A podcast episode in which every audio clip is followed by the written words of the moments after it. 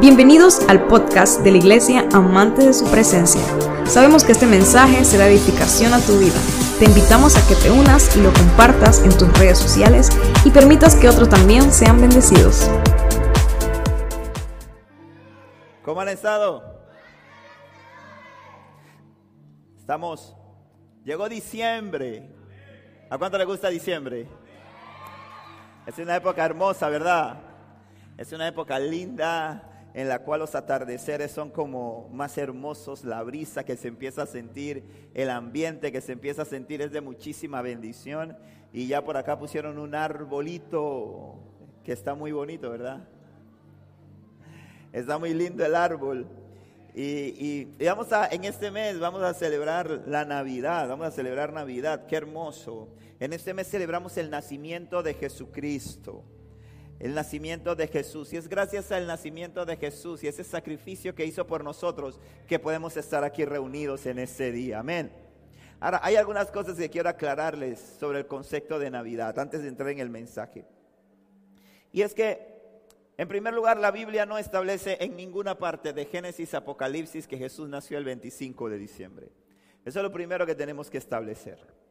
Lo segundo que tenemos que establecer también es que eh, lo más probable, según la referencia bíblico-histórica, es que el nacimiento de Jesús haya sido en otra, en otra época, en otro momento del año, no en el mes de diciembre siquiera, por las descripciones, eh, por las descripciones geográficas y las descripciones biográficas de la Biblia nos enseñan algunas características que nos pudieran decir que fue en otra época y que no fue en esta fecha. Sin embargo, desde hace muchos años el mundo ha decidido celebrar en el mes de diciembre el nacimiento de nuestro Señor Jesucristo. Entonces, ¿cuál es lo importante? Lo importante es que Cristo nació. Amén. Lo importante es que Él vino al mundo, nació en un pesebre, de manera humilde, se despojó de gloria y majestad para venir a esta tierra, estar en ella, entregarse por nuestros pecados y hoy estar sentado a la diestra del Dios Padre en gloria y majestad y darnos a nosotros la oportunidad, el privilegio de ser justificados por gracia y de poder gozar con la expectativa de la salvación. De igual forma, si usted busca en la Biblia, en ninguna parte de la Biblia usted va a encontrar el arbolito de Navidad. Entonces hay mucha gente que dice, y, he escuchado muy fuerte, gente que se levanta y se para desde los púlpitos a hablar muy fuerte. Dice, eso es un invento del hombre. Claro, eso es un invento del hombre, eso no es mentira. Eso es un invento del hombre y, empiezan a decir un poco de cosas. Eh, y definitivamente esto es una tradición humana, esto del árbol, de que usted ponga las luces en su casa, de que usted eh, haga un nacimiento en su casa y todo eso. Pero el propósito y el objetivo siempre debe ser exaltar y glorificar el nombre de nuestro Señor Jesucristo. Amén. Es lo más importante. Ahora, yo creo fielmente que los cristianos podemos y debemos celebrar la Navidad. Amén. Podemos y debemos celebrar la Navidad. Eh, ahora, otra cosa importante es que el problema está en que se le ha cambiado el sentido a esta fiesta. Se le ha cambiado el sentido. Y yo, eh, meditando en esto, en estos días me puse a buscar en YouTube entrevistas de entrevistas que le han hecho a personas, que le han hecho a hombres, a mujeres, sobre eh, qué significa para ellos la Navidad. Gente que se va en la calle y hace una entrevista y para alguien le pregunta, ¿qué es para ti la Navidad? Le preguntan a niños, le preguntan, y muchos dicen, es una época hermosa, es una época para compartir. Los niños dicen, es la época en que nos traen regalos y nos hemos portado bien. Y empieza la gente a hablar de muchas cosas y perdemos de vista el sentido más importante y perdemos de vista que la Navidad es Jesús. Amén. Por eso este mes, en esta iglesia, a este mes, nosotros le ponemos un nombre a cada mes y este mes se llama Celebremos a Jesús. Ese es el título de este mes, Celebremos a Jesús. Eso es lo que nosotros en este mes estamos celebrando. Estamos celebrando a Cristo. Estamos celebrando su vida. Estamos celebrando que nos dio salvación. Estamos celebrando que Él vive y reina. Y les aconsejo y les animo a que no se dejen volver. Es bien difícil no hacerlo. ¿ah? Es bien difícil no hacerlo porque por alguna razón cultural los panameños no pintan la casa en todo el año. sino que la pintan en diciembre. No, no, no, no, cambian el tapiz de los muebles todo el año, sino que en diciembre sienten un vivo y ardiente llamado de cambiar el tapiz de los muebles. Este mes pintamos, arreglamos, es un tema, es una tradición, no sé los extranjeros que están aquí, mis amigos venezolanos, eh, peruanos, no sé si en sus países es igual, Pero aquí en Panamá se dieron cuenta que es así, ¿verdad? En diciembre es el mes en que todo el mundo pinta, en el que todo el mundo arregla, en el que la gente cambia muebles y hace muchas cosas. Es una tradición. Y en medio de esa tradición caemos en el afán. Caemos en el afán y nos ocupamos mucho. Es más, eh, eh, el mes de diciembre es el mes en el que mayor ausentismo hay en las iglesias. cuando debía ser el mes, cuando debería ser el mes en el que la gente más viniera, porque viene a agradecer al Señor. Amén. Entonces los hermanos se la pasan pintando y ahora, y ahora cada cuatro años ahora cambiaron la fecha del mundial. Y ahora lo pusieron en noviembre y diciembre. Producto de la pandemia, antes el mundial era por junio y julio, ahora lo pusieron en noviembre y diciembre. Así que a la gente falta el culto por el mundial y falta el culto por Navidad, santo. Entonces no, se deje enredar, de verdad no se deje arrastrar, porque es muy fácil que seamos seducidos. ¿Y qué sucede? En Navidad en la que, fecha en que celebramos el nacimiento de Jesús, en vez de nosotros estar contentos, estar alegres, hay mucha gente triste ese día. Hay gente triste porque pudo poner pavo y no pudo poner jamón. Hay otros que están tristes porque le dieron un regalo y no le dieron el otro. Y la gente vive más enfocada en las cosas materiales y sin sentido, lo que es un, es un, es un contrasentido a lo que Jesús enseñó. Jesús vino y nació ¿dónde? En un pesebre en el lugar más humilde que podía haber. Y, sus papás no, no, tuvieron la oportunidad que tuvimos nosotros, los que somos padres aquí, que compramos la ropita con que íbamos a sacar al niño del hospital y le compramos la ropita bonita con la que íbamos a llevarlo a su primera cita de los ocho días y toda esa cosa. No, no, no, no. Agarraron al niño y lo tuvieron que envolver en unos pedazos de tela.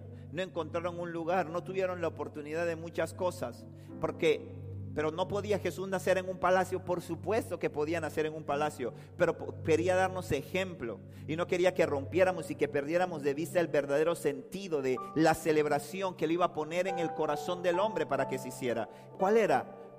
Recordar que él vino por amor a esta tierra y que él nació para darnos salvación a todos los seres humanos. Hermano, y para poder vivir esa celebración tú no necesitas dinero, tú necesitas una actitud de corazón. Tú necesitas una actitud de corazón, es lo que necesitamos. Entonces iniciamos diciembre, iniciamos esta fiesta, nos pusimos, las chicas se pusieron bien tremendo, decoraron bien lindo el arbolito, todo bien. Pero no se me afane. No se afane, no pierde sentido. La Navidad es Jesús. Mira que está a su lado y dígale, la Navidad es Jesús. Y los padres que están aquí, enséñenle. Los padres que están aquí saben, los que me conocen, saben que yo tengo una campaña. Yo tengo la guerra montada. Al gordito panzón ese que se viste de rojo. Que quiere, que quiere robarle el lugar a Cristo. Padres, enséñenle a sus hijos que la Navidad es Jesús, no Santa. Amén. Enséñale a sus hijos que la Navidad es Jesús, no Santa. Mire, ay no, déjalo, que qué lindo que Santa Claus te va a traer los juguetes. Enséñale a sus hijos correctamente, la Navidad es Jesús. La Navidad es Cristo. Es más, antes decíamos feliz Navidad, hoy decimos felices fiestas. Ya hemos quitado porque la Navidad representa la natividad de Jesús, el nacimiento de Jesús. Y hemos dicho felices fiestas. Y otra cosa que veo y es que la gente se enfoca más en celebrar Año Nuevo. Y en algún momento el diablo se inventó de que la Navidad es para los niños y que el Año Nuevo es para los adultos. Entonces la gente en Navidad dice, no es que la Navidad es para los pelados. La Navidad es para los niños. Y la gente pierde de, vista la importancia. Y gloria a Dios, hermano, está bien. Año Nuevo tiene su, también tiene su magia, por decirlo de una forma, tiene su, su toque especial, que usted llega totalmente sin fuerza, desbaratado, como decimos por ahí. Usted llega ya, como quien dice, arrastrando la manta al 31 de diciembre y cuando usted pisa el primero de enero usted tiene una fuerza sobrenatural de nuevo. Y usted dice, me voy a poner flaco, este año me voy a poner ya al gimnasio, este año voy a terminar la carrera de la universidad que no terminé, voy a terminar el cuadro que empecé a pintar y que no lo he terminado. Y todas esas cosas pasan el primero, ¿verdad? La gloria a Dios por eso. Hay algo ahí sobrenatural también que Dios hace en ese cambio de un día a otro. Algo pasa, yo no sé si le pasa a usted, algo pasa. Es más, cuando llega diciembre y usted se ve en el espejo y dice estoy gordo y tengo que ponerme a dieta, pero en enero en, enero va a pasar algo, entonces, y eso tiene su, pero le digo algo, el año nuevo no es más importante que la Navidad. La Navidad es la fecha en la que tenemos que recordar que Cristo nació. Amén. Que recordar que Cristo nació. Porque no sabemos y no es, lo más probable es que no haya sido en esa, en esa, en esa fecha. Pero recordémoslo. Es una hermosa oportunidad para hacerlo. Gente que dice, no, hermano, yo he escuchado pastores diciendo, es que la Biblia no habla de Navidad. La Biblia no habla de eso. La Biblia tampoco habla del Día del Pastor.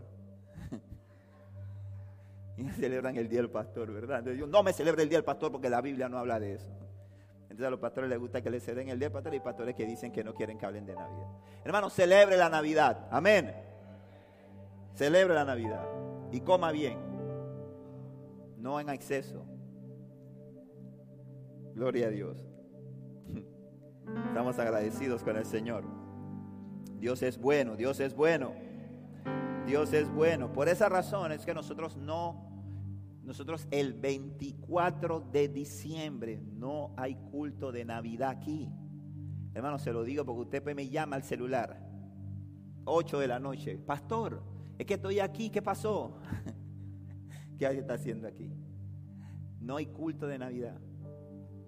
Nuestra actividad de Navidad la celebramos el 17. El sábado 17 a las 6 de la tarde tenemos Celebremos a Jesús. Es una velada navideña, un tiempo hermoso en el que todos juntos con cánticos vamos a alabar, vamos a glorificar el nombre del Señor, traiga invitados, llenemos la casa de Dios. Pero el 24 de diciembre comparta Navidad en su casa. Pase la Navidad en su hogar con su familia alrededor de la mesa. Invite a, otro, a otra persona que usted sabe que tal vez no va a poder compartir con otros. Invítelo a su casa ese día. Pongan una mesa, compartan la mesa y todos recuerden que Cristo nació para traernos salvación. Amén. Importante eso. En Año Nuevo sí tenemos culto. Y nos agarra aquí la medianoche. Y celebramos el Año Nuevo aquí.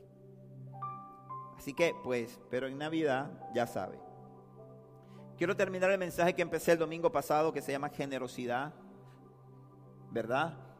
Así que a este mensaje le puse generosidad 2.0. Profundo, ¿no?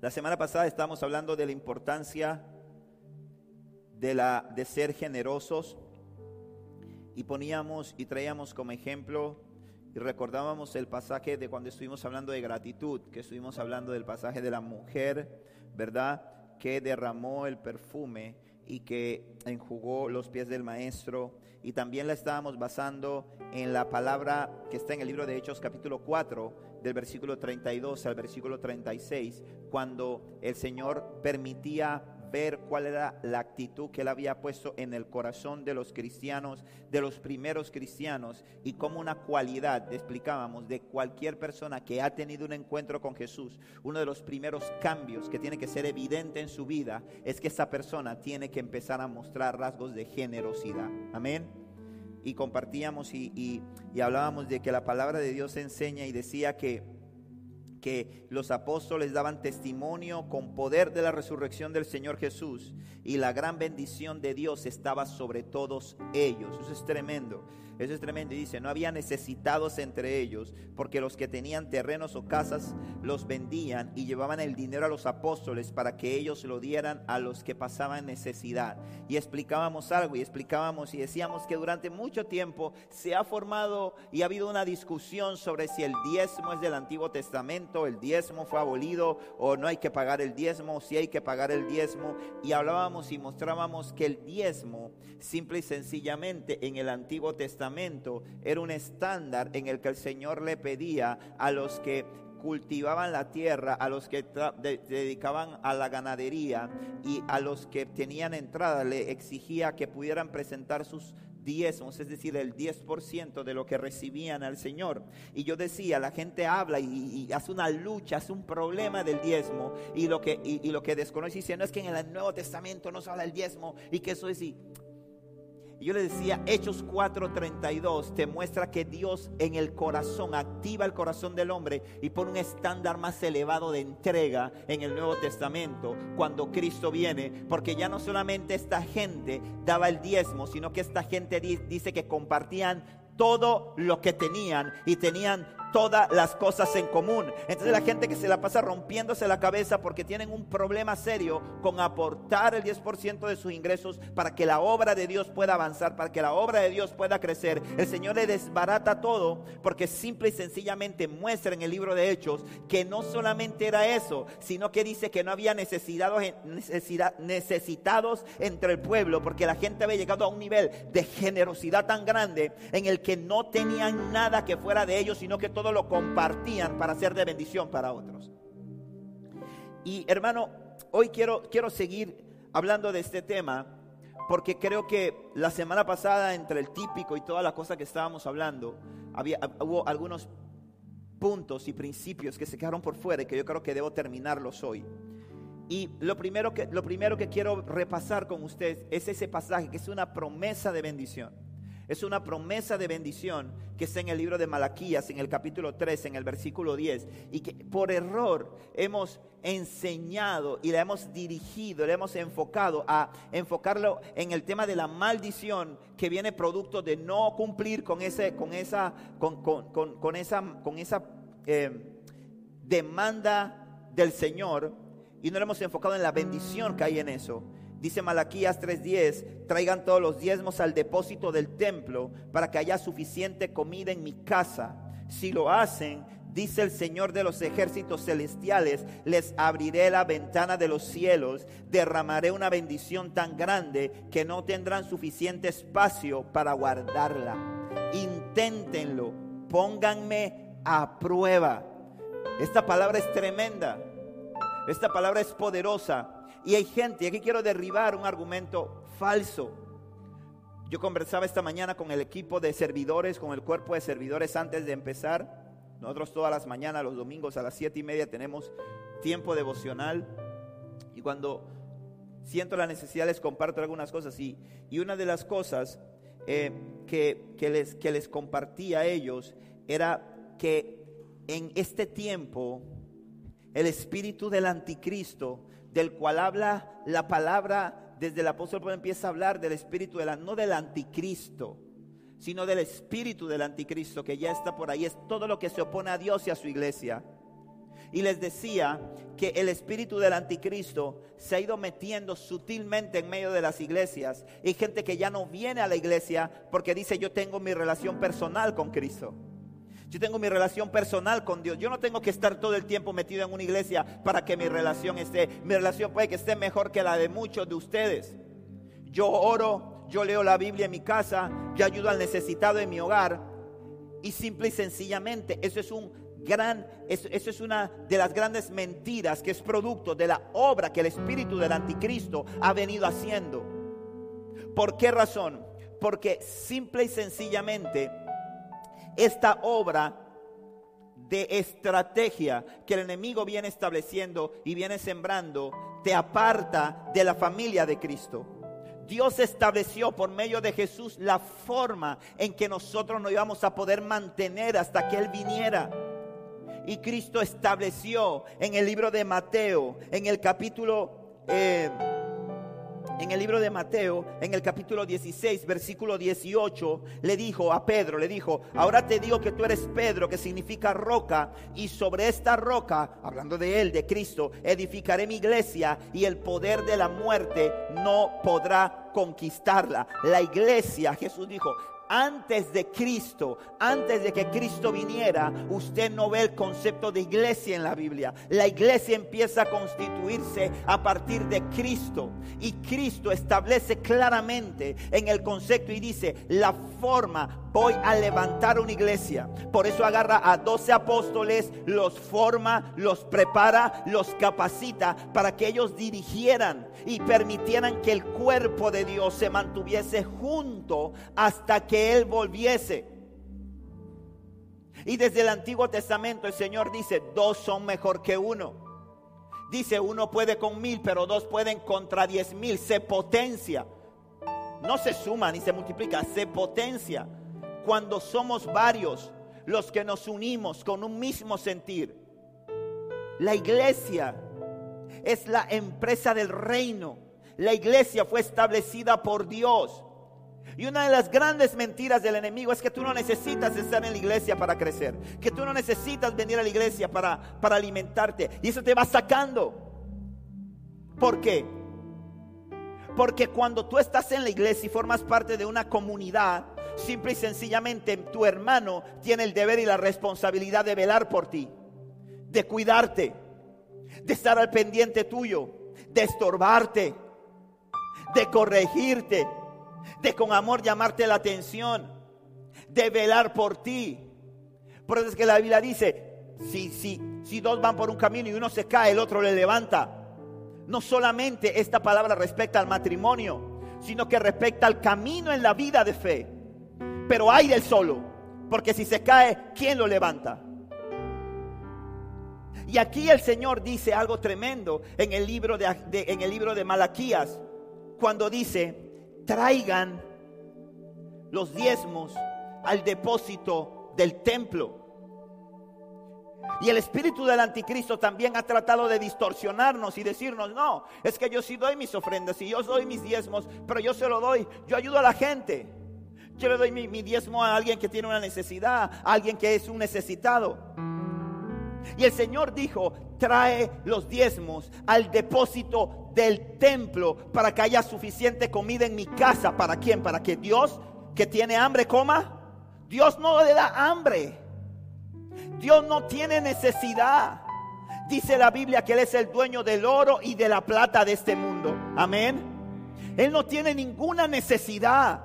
Pero los hijos que están en la casa de Dios sí tienen necesidades. Lo que pasa es que muchas veces la gente llega y se sienta aquí al culto, a escuchar la palabra y no conoce la necesidad que tiene su hermano al lado. Usted no tiene idea de cuántas veces nosotros como pastores entendemos y conocemos necesidades serias que, que tienen hermanos temas migratorios, me van a quitar la casa, no he podido pagar esta cuenta, no tengo que comer en la casa. Porque por supuesto que los hermanos nos llegan aquí, se paran, pero pastor, présteme el micrófono, es que yo quiero ver que me puede dar una ayudita porque no tengo, no. Pero precisamente por eso el Señor dice, trae para que haya en el depósito de la casa, para cuando hay una necesidad, la iglesia pueda ayudar a suplir la necesidad que tenga la iglesia. Pueda ayudar a suplir la necesidad que tenga el cuerpo. Hay necesidad y nosotros somos una fuente de bendición. Y mire lo que dice esta palabra. Y dice el Señor, si lo hacen,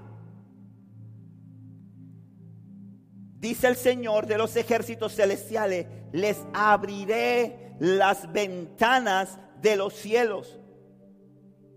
Derramaré una bendición tan grande que no tendrán suficiente espacio para guardarla. Inténtenlo, pónganme a prueba. El único pasaje en la Biblia en la cual Dios desafía al hombre y le dice, ponme a prueba, es en este. Es el único pasaje en el cual el Señor le dice, ponme a prueba. ¿En qué? ¿Por qué? Porque a la gente se le convierte todo. Una de las últimas partes del ser humano en convertirse es el bolsillo. ¿Usted sabía que la mayor cantidad de problemas que hay dentro de los matrimonios, la gente jura que es por la infidelidad? Pero los que tratamos estos temas y que nos ha tratado, nos toca. Y lo primero que lo he estudiado. Y segundo, que cuando uno lo trata en consejerías y lo trata en temas de pareja, la gente jura que los problemas más graves que hay en los matrimonios es la infidelidad. No. Los problemas más graves son los problemas financieros. Eso, las infidelidades, hermano, aunque usted no lo crea, las infidelidades se perdonan. No las olvidan, ¿ah? Eso perdone tan raro. Pero las perdonan. Pero no sea infiel porque no saben después de pasar y no puede. Usted no sabe, siempre le digo a la gente, siempre le digo a la gente, cuidado porque tú, tú, tú sabes cómo empieza la película, pero no sabes cómo termina. Así que no juegues con eso. Se le fiera a la mujer de tu juventud. Se le fiera al hombre de tu juventud. Pero el tema aquí está en que los, los temas familiares, los temas financieros son los que más trancan las relaciones. Cuando nosotros damos consejería nos encontramos recurrentemente esto, los problemas, ¿cuáles son entre los problemas? No, porque yo pongo todo y él no sabe reconocer o ella no sabe reconocer que yo puse o que yo hice o que yo esto lo otro. Y la primera pregunta que hacemos es, ¿manejan un solo presupuesto? No. Ok. Lo primero que tienen que hacer es manejar un solo presupuesto. Sí, pastor. Se van hace un año, seis meses, no sé qué, vuelve la cosa, vuelve la consejería, ¿cómo están? ¿Y están manejando un nuevo presupuesto? No, ahí está el problema. Ahí está el problema. Porque una de las cosas que más le cuesta a la gente es despojarse, dice la, dice la palabra, que el principio de todos los males es el amor al dinero. Y por eso es que la gente trata de encontrar todas las doctrinas, todas las explicaciones teológicas, antropológicas, geográficas, biográficas, para no cumplir con algo que el Señor estableció, que no estableció ningún hombre. Pero a mí me encanta esto. El Señor dice, y me encanta, ¿sabe por qué? Porque el Señor dice, si lo hacen, el Señor dice, en tus manos está. La pelota está del lado de tu lado de la cancha.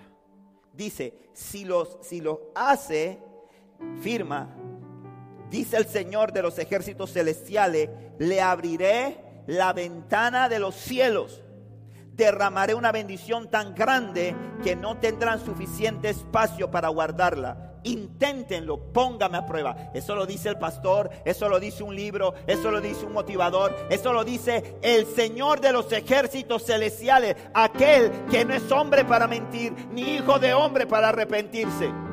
Aquel que es fiel y verdadero, Él lo dice.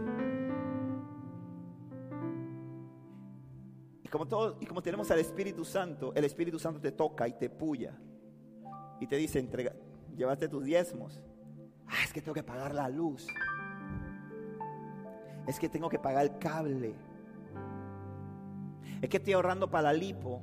Y Dios entiende que tengo que cuidar el templo. Y, y empezamos, empezamos a hacernos mil preguntas y, a tener mil explicaciones. Y es verdad, no traes el diezmo. No traes el diezmo. Está bien. Pero hay un pasaje tremendo. Vaya conmigo a, Ageo, capítulo 1.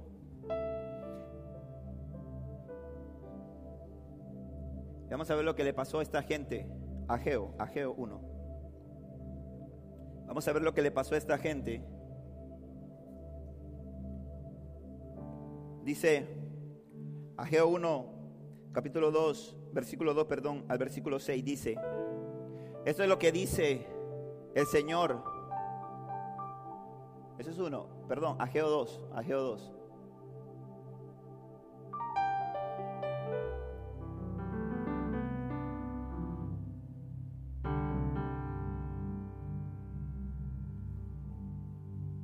Dos, dos.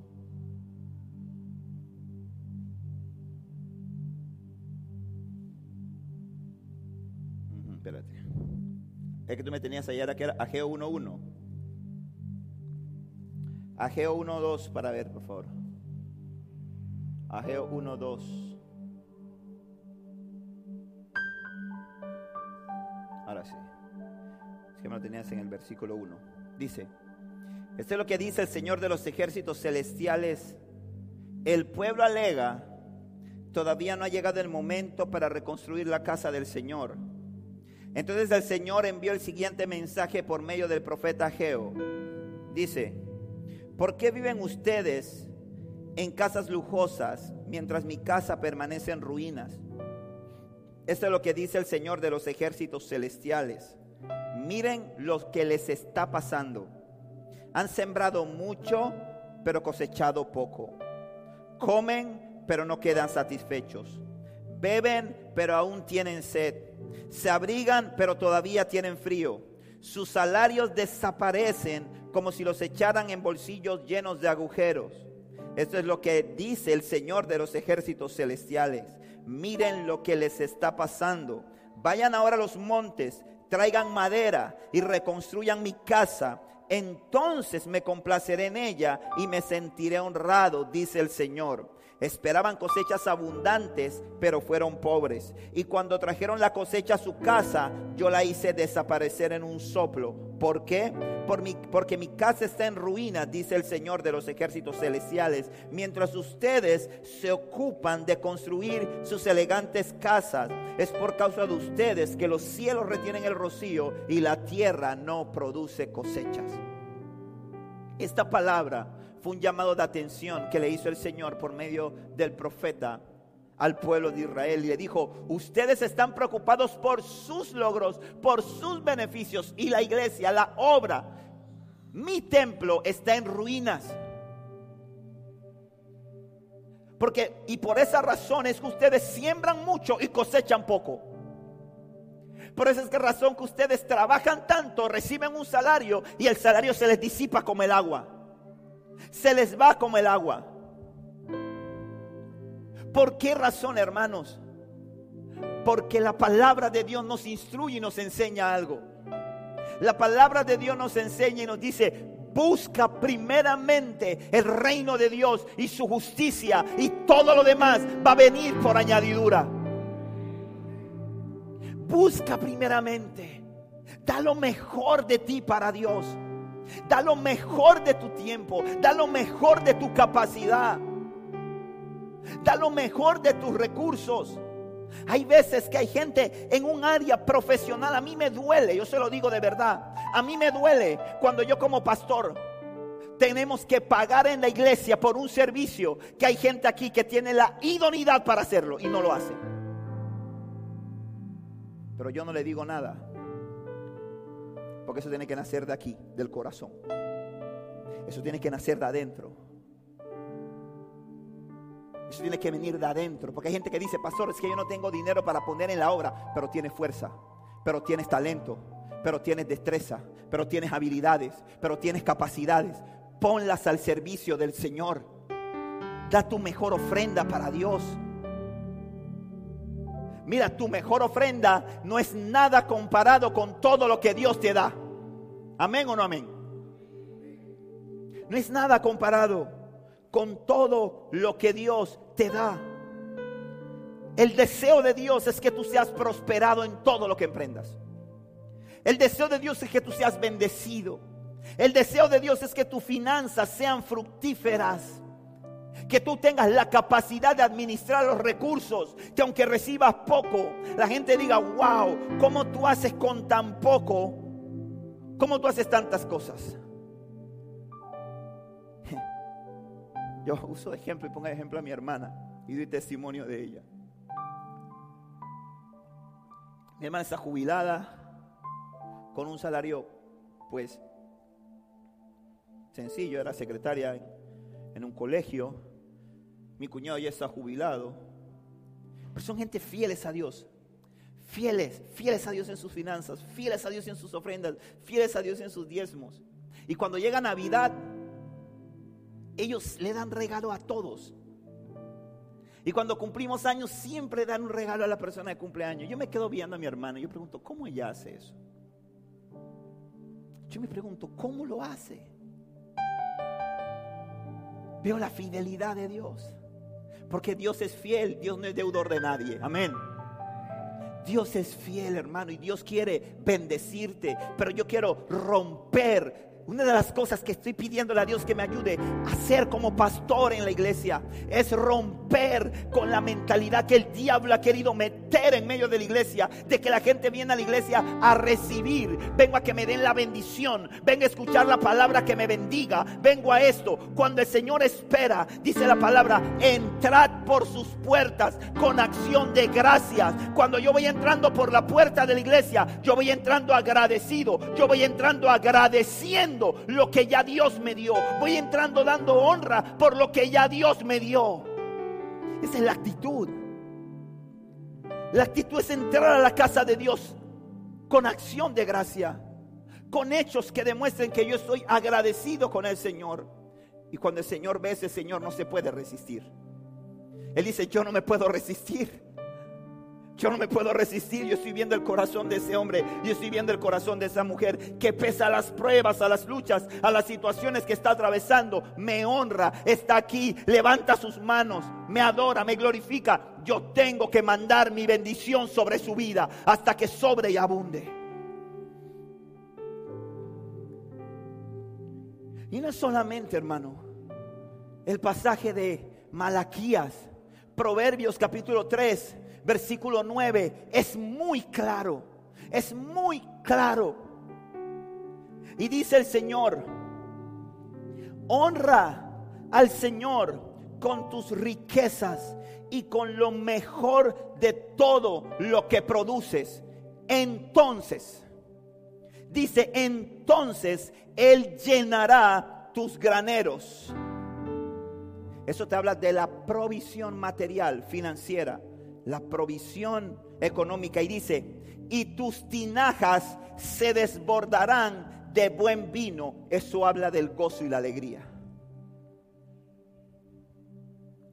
Dice, honra al Señor con tus bienes y con lo mejor, lo mejor de lo que tú produces.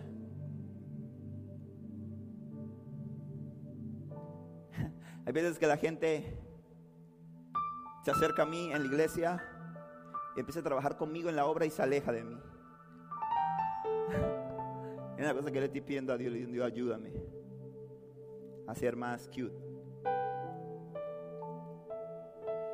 Porque cuando la gente está cerca, sabe lo celoso que soy con la obra. Y sabe que quiero lo mejor para Dios. Y sabe que quiero que, que y quiero darle lo mejor, lo mejor. Y trato de darle lo mejor. Y estoy en este altar siendo, y digo, trato de darle lo mejor de lo que produzco para Dios. Porque Dios ha sido demasiado bueno conmigo. Porque Dios ha sido demasiado maravilloso conmigo. Y créeme, hermano, que cuando tú aprendes a honrar a Dios con tus riquezas, cuando tú aprendes, porque está bien, perfecto, que tú ayudes a la gente allá afuera. Es tu deber como hijo de Dios es una carga que Dios pone en tu corazón. Cuando tú pasas frente a la necesidad y tú eres indiferente, preocúpate. Créemelo. Cuando tú pasas frente a la gente que está necesitada y a ti ni fu ni fa, preocúpate. Cuando tú estás comiendo en un restaurante y llega alguien a pedirte y te dice, mm, mm, pero no puede ni comer en paz, preocúpate. Preocúpate. Porque hay un problema en tu corazón.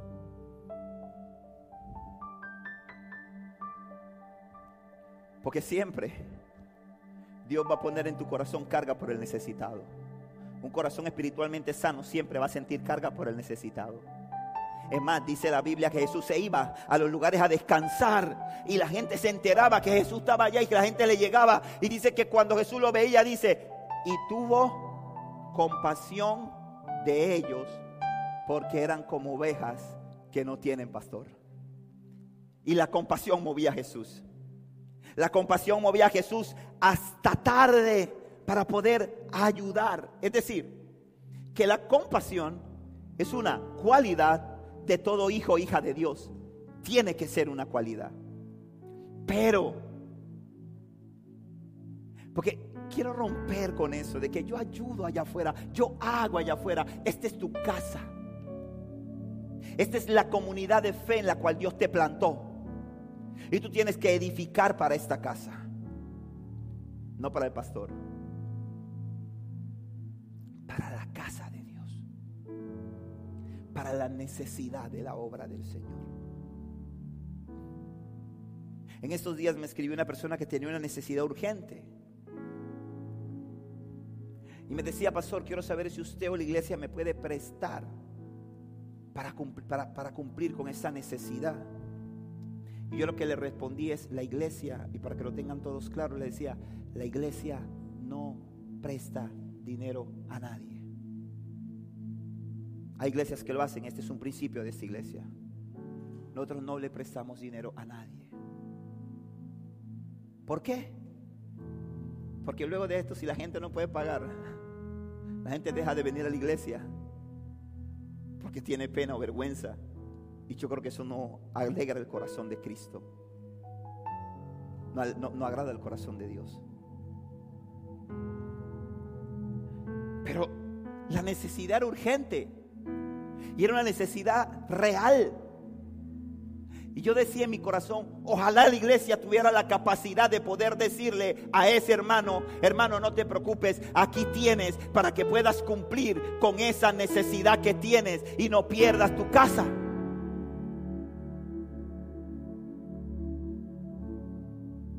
Procuramos ayudarle de otra forma.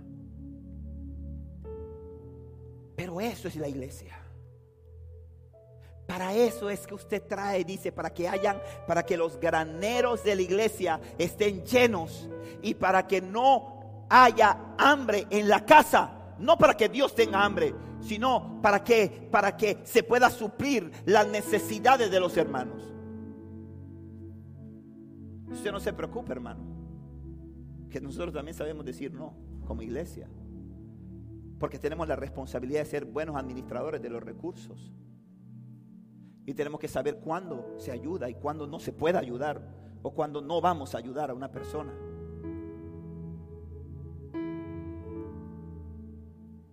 Pero hermano, te digo una cosa por testimonio. Dios es el mejor socio de negocio que tú puedes tener. El mejor socio se llama Jehová. Ese es el mejor. Y cuando tú eres fiel a Dios, como dice aquí, dice, honra al Señor con tus riquezas. A veces sí, honramos a Dios con nuestra alabanza, honramos a Dios con nuestro tiempo, pero el Señor dice, honralo con tus riquezas y con lo mejor de todo lo que produces. Entonces llenará tus graneros y tus tinajas se desbordarán de buen vino. Cuando yo estaba en Panamá,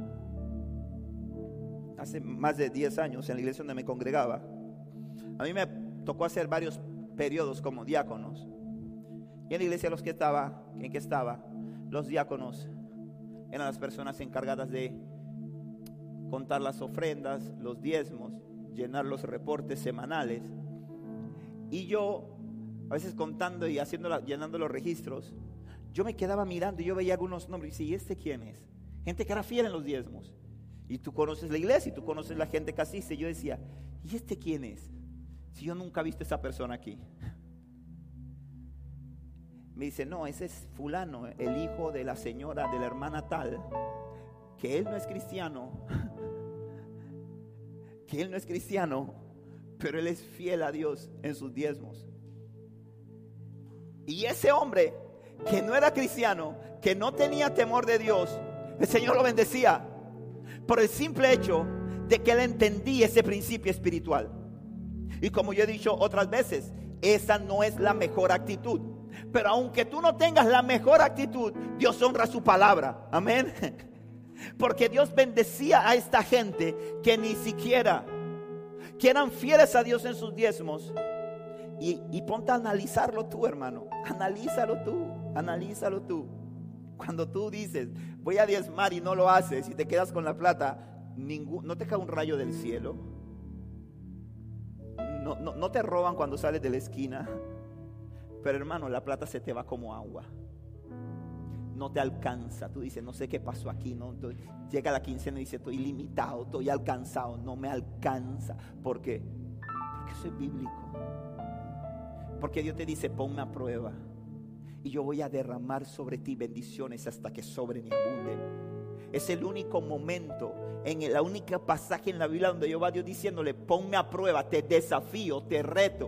Por eso es que yo escucho a gente diciendo, hermano, reta a Dios, desafía a Dios, no sé qué. Mira cómo Jacob peleó con el ángel y le dijo, si no me sueltas, si, si no, no, no, no, no te suelto hasta que no me bendigas. Reta a Dios, hermano, desafía a Dios. Es gente que no lee bien la Biblia.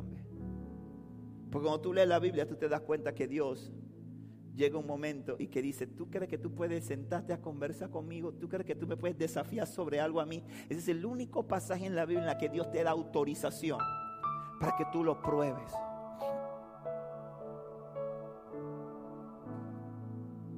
Y cuando nosotros empezamos a ver eso, te das cuenta de que el mejor socio que puedes tener es el Señor. Y Dios una vez usa al apóstol Pablo para hablarle sobre este tema a la iglesia en Corinto. Y dice en el libro de Segunda de Corintios, en el capítulo 9, del verso 6 al 10 de la siguiente manera. Recuerden lo siguiente. Un agricultor que siembra solo unas cuantas semillas obtendrá una cosecha pequeña. Pero el que siembra abundantemente obtendrá una cosecha abundante. Y mire esto que dice aquí. Dice, cada uno debe decidir en su corazón cuánto dar. Nadie le puede imponer a usted para que dé. Por eso es que yo tampoco estoy de acuerdo cuando escucho a alguna gente pidiendo y diciéndole, traiga tanto. Y ahora traiga tanto. Y ahora venga los de tanto. Aquí la palabra dice, cada uno debe decidir en su corazón cuánto dar y no deben dar y no den de mala gana ni bajo presión, porque Dios ama a la persona que da con alegría. Por eso es que en más de tres años que tenemos de tener esta iglesia, esta es la primera vez que yo como pastor, y los que están aquí desde el principio lo saben, me he tomado el tiempo de enseñarle a la iglesia sobre este tema. Y lo estoy haciendo porque el Señor me dijo, o lo enseñas o lo enseñas. Y mi esposa que vive conmigo lo sabe y yo creo que hace el equipo, que hace rato, yo no sé cuánto tiempo tenía, venía diciendo, tengo que enseñar a la iglesia sobre esto y estoy esperando que el Espíritu Santo me dirija y tengo que enseñar a la iglesia sobre esto. Y dice, cada uno debe decidir en su corazón cuánto dar y no den de mala gana ni bajo presión, porque Dios ama a la persona que da con alegría. Y dice, Dios y Dios proveerá con generosidad todo lo que necesiten entonces siempre tendrán todo lo necesario y habrá bastante de sobra para compartir con otros. Como dicen las escrituras, comparten con libertad y dan con generosidad a los pobres. Hay gente que viene a la iglesia y se siente insatisfecha y dice, yo siento que como iglesia deberíamos hacer más obras sociales, porque al final ese es el fin de la iglesia Hermano, es que a veces no hacemos obras sociales, lo voy a decir aquí en secreto, pero no le digan a nadie. Hermano, es que a veces no hacemos obras sociales porque la gente no da para eso.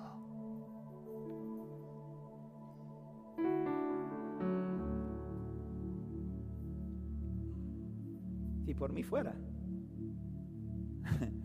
no la pasáramos todas las semanas haciendo obras sociales.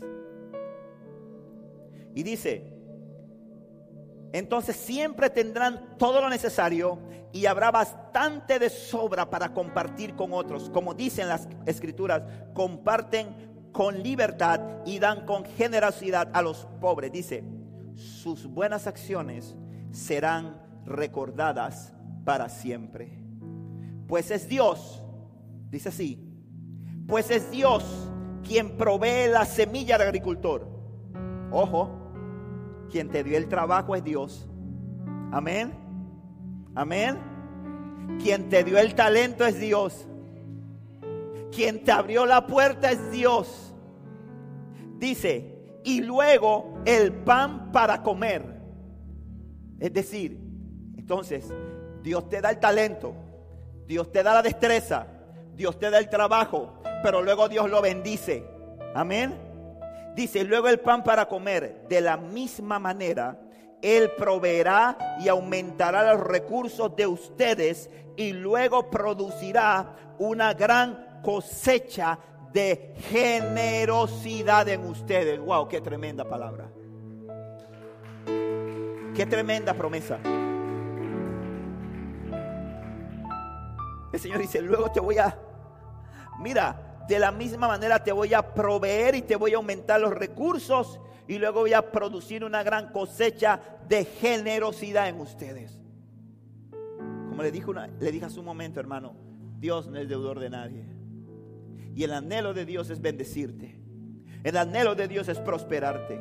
El anhelo de Dios es que tú solamente no seas bendecido, sino que seas una fuente de bendición. Cuando tú llegues a un lugar, al sitio donde llegues, tú digas, ¿de qué manera puedo ayudar aquí? Cuando tú, tienes esa mentalidad, Dios dice, yo quiero usar a esta mujer, quiero usar a este hombre para que sea de bendición. Pero tenemos que romper con lo que el enemigo ha querido poner, que donde llegamos vemos, donde llegamos vemos cómo me ayudan, cómo me dan. Hemos sido llamados para ser de bendición.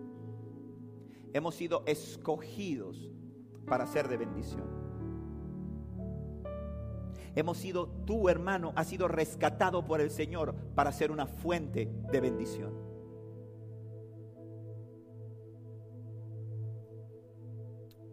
Cuando tú quieres ver, cuando tú entiendes esto, cuando tú honras a Dios con lo mejor de tus recursos, cuando tú eres fiel a Dios, porque es fácil dar cuando sobra, es fácil dar de lo que sobra, pero cuesta a veces dar cuando no sé cómo voy a hacer de ahí en adelante. Pero cuando tú eres fiel a Dios ahí, Dios entonces dice, yo le voy a bendecir porque lo dispusiste en tu corazón.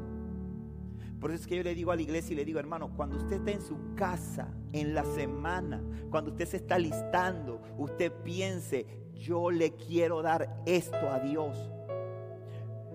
No, no venga a traer, no, no, no, no escoja su ofrenda. Cuando el pastor dice, puede traer su ofrenda. Porque la palabra dice otra cosa que tu ofrenda sea un acto, y, vuelvo y repito, no hablo solamente, no te hablo solamente de dinero, te hablo de tus talentos, te hablo de tus capacidades al servicio de la obra del Señor. Que los pongas al servicio de la obra. Yo sé hacer esto, pastor. Yo me puedo encargar de este asunto. Yo estoy dispuesto a ayudar en este asunto. No es que tenga que enterarme por allá. Me entero que Adán es experto en esto y tiene seis meses, un año, cinco años en la iglesia. Y hemos hecho cinco trabajos de eso. Y Adán nunca ha levantado su mano para decir, pastor, eh, mire, yo sé hacer eso. Yo tengo una empresa de eso. Yo tengo, yo, yo, yo manejo este tema, yo lo puedo hacer, pastor. Yo lo quiero hacer para la iglesia. Esa es la actitud correcta que debe haber en los hijos de Dios, por la casa de Dios, amor por la casa de Dios. Amén. La iglesia es establecida por Dios, hermano.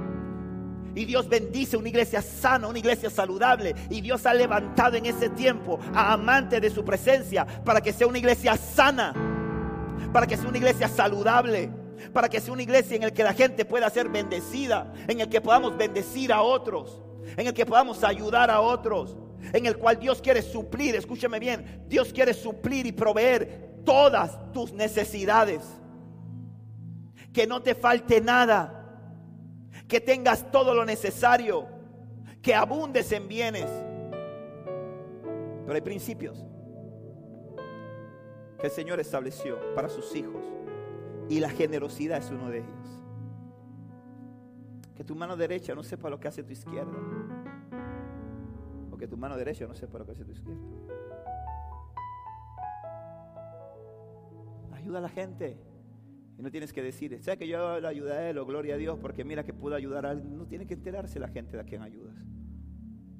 Pero no confundas la ayuda que tú haces allá afuera con la responsabilidad que Dios te puso con la comunidad de fe en la que te plantó. Tú estás aquí porque Dios te plantó aquí.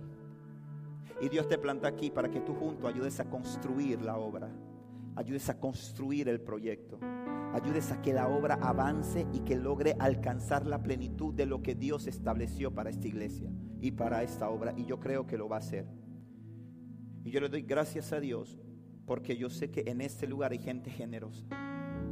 Yo sé que hay gente que siembra, que da por encima de sus posibilidades y de sus capacidades, que siempre está dispuesta a colaborar, que siempre está dispuesta a ayudar que no espera que le digan y con los pocos recursos que tiene siempre está, que está ayudando, que está ahí. Y esa gente, yo sé que el Señor la va a honrar y la está honrando. Y la va a bendecir y la está bendiciendo. Pero una de las grandes mentiras del diablo, hermano, a veces es que nosotros tenemos tantos problemas y pensamos que nuestros problemas son los más importantes. Eso es una gran mentira. Es más, en la medida en que tú te dedicas a ver por las necesidades y problemas de otros, Dios se encarga de los tuyos. Mientras que tú estás aquí tratando de ayudar en el problema de otro, Dios está enviando un ángel allá que resuelva tu problema. Dios está abriendo una puerta allá que estaba cerrada con cerrojos de bronce. Dios ha enviado un ángel allá que rompe esos cerrojos, que tumbe esas cadenas y que esa puerta que estaba cerrada se abra. Porque simple y sencillamente tú te has ocupado del reino. Te has ocupado del reino. De verdad, iglesia. De verdad te lo digo. El anhelo del corazón de Dios es bendecir tu vida, es bendecir la obra de tus manos. Es que tú puedas salir adelante. Pero el Señor también nos establece y dice, yo establecí esta iglesia, dice el Señor.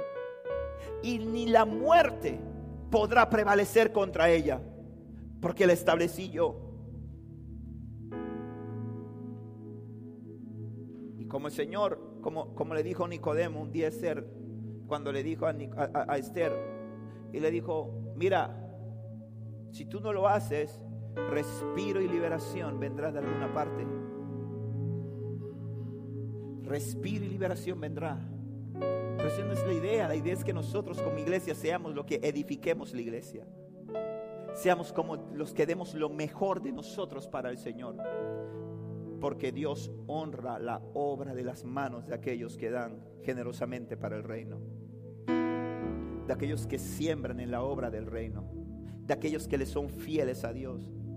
Y yo creo, hermano, que a veces tenemos que pedirle perdón a Dios, porque no hemos sido fieles por muchas razones.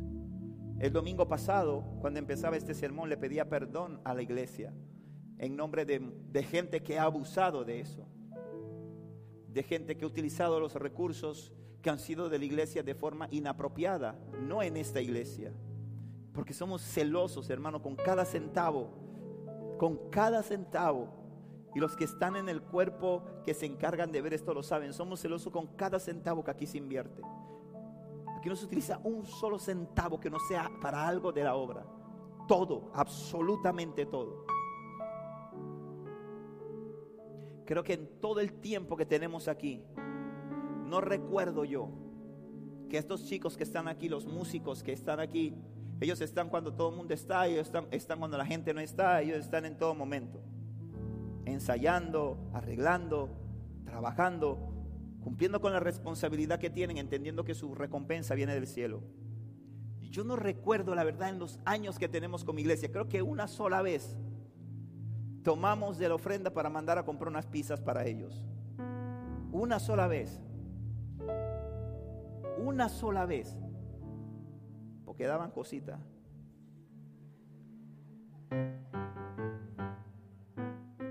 Ah, no, pero sí los tratamos bien, no se preocupe por eso, no es que los maltratemos. Al, final, al final no, al final, bueno, nunca, gracias. nunca hemos usado eso, ni para eso que cualquiera diría, hey, esos pelados, mire, mira Débora, usted no la veía, está como flaquita, pobrecita. Pero Hermano, porque somos celosos con los recursos que el Señor nos ha dado para la obra del reino. Pero hermano, yo quiero, porque he sentido de parte de Dios, después de tanto tiempo, sentido de parte de Dios hablarle esto. Dios quiere bendecirte, hermano. Pero muchas veces no permites que las puertas del cielo se te abran, hermano, porque, porque no estás confiando en la provisión de Dios. No estás confiando en que quien sostiene tu arteza es Dios y que la provisión y la, lo que tú tienes que traer a la casa de Dios es a la casa de Dios. Yo nunca tuve problemas con diezmar y no he tenido problemas con diezmar. Ya dije la semana pasada cuál es mi sistema de ahora, pero antes cuando diezmaba, nunca tuve el problema. De verdad que el Señor me liberó a mí porque yo ponía mi diezmo y yo me desentendía. Yo no tenía nada que ver con lo que fueran a hacer con ese diezmo. Si lo hacían mal es este asunto de Él y de Dios. Yo se lo estoy entregando al Señor. Yo se lo estoy confiando a Dios. Y te digo, hermano, no me ha faltado.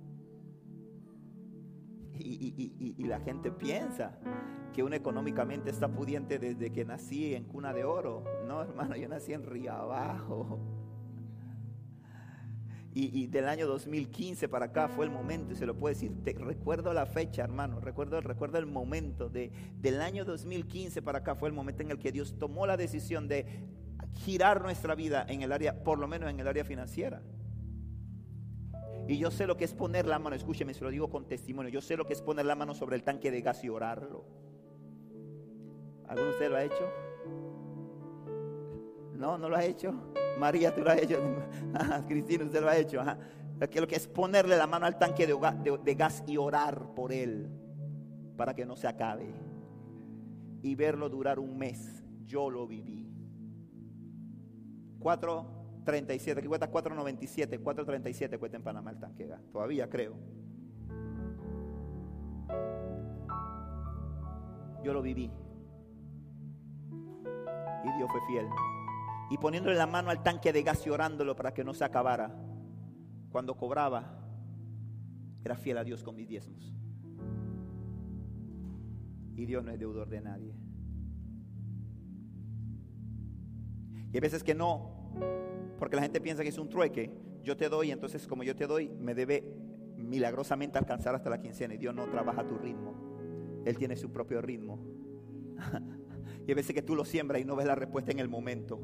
Pero estás seguro, lo que te puedo asegurar, hermano, es que las ventanas del cielo se van a abrir y va a derramar una lluvia de bendición sobre tu vida, porque Dios no es hombre para mentir, ni hijo de hombre para arrepentirse.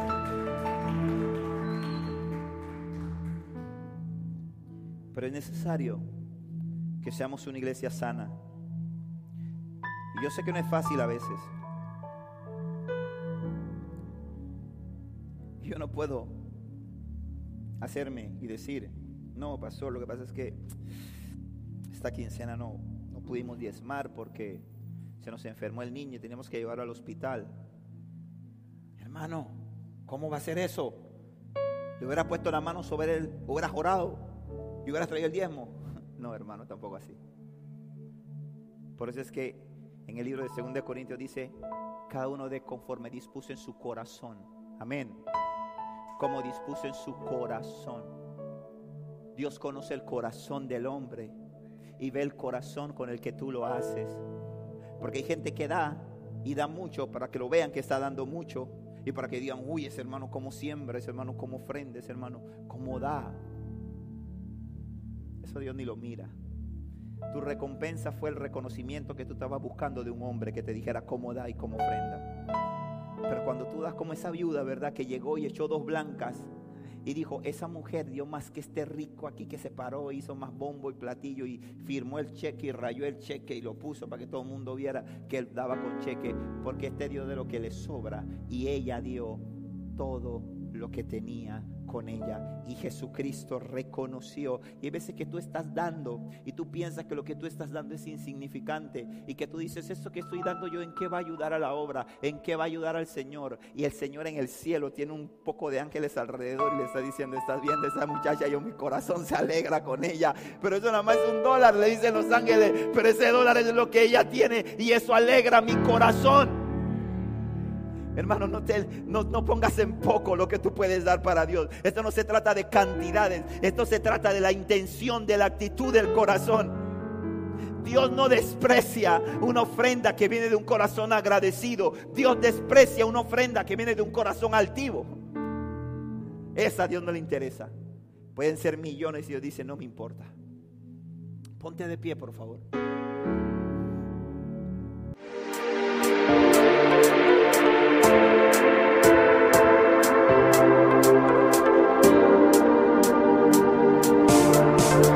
Esperamos que este mensaje haya sido de edificación a tu vida. Recuerda, suscríbete y síguenos.